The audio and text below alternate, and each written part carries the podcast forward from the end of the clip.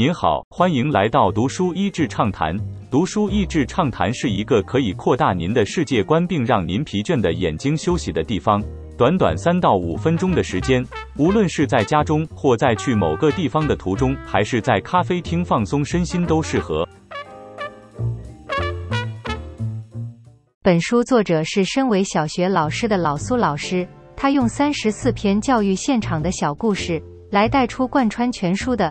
那名为同理心的强大能量。每天，老师在教室里都犹如一位资商心理师。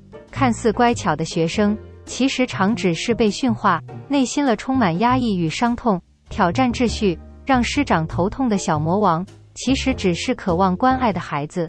我们心自问：为何担心一个人会瞬间转化成生气的情绪？那生气情绪的底层又是什么？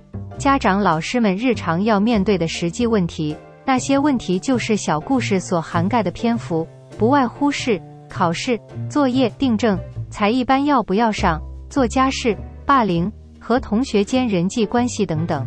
要回答这些实际操作面的问题之前，老苏老师看到最底层的本质是一样的：大人小孩之间先认识并整理自己的情绪。然后有意识地去思考另外一个人的角度，从这里出发的行动和学习才会是自主的。然后正向的陪伴来帮助孩子延续与建立恒毅力。老苏老师以感谢班级里面看似令人头痛的四人党的故事作为收尾：火山男孩、冰山男孩以及情绪风暴的孩子，因为看见他们惹事或冷漠背后的渴望，让老师在耐心陪伴过程中再度领悟到力量。永远是来自于自己的内心。分数真的能代表一切吗？除了具体的教学引导策略技巧，老苏老师也提出对当下教学环境的醒思。其中，孩子的分数等于教养成绩单，最引起共鸣。在学校层级，录取多少位满级分学生是学校的成绩单；在班级层级，班上平均分数。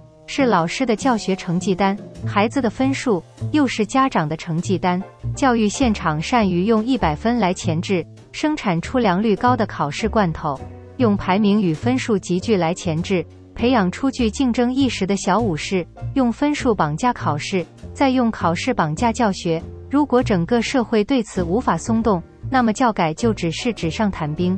我觉得这本书最棒的一点。是老苏老师先从大人自己整理自己的情绪开始，而不是讲论一大堆技巧性的方法。老苏老师很诚实的分享几次他自己不小心爆冲的经验，在那些经验当中，他怎么察觉到自己的情绪，常常是为了隐藏内心的害怕和担忧。在这样子有仪式的处理过后。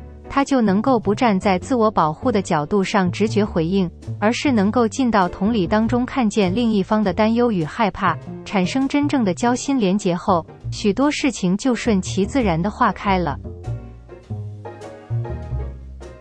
今天的内容就到此为止了，十分感谢大家收听读书益智畅谈节目。如果对我们的内容感兴趣，欢迎浏览我们的网站 n 点 net 和关注我们的粉丝团读书益智，也可以分享给您的亲朋好友。欢迎继续关注我们下一期节目，下次见。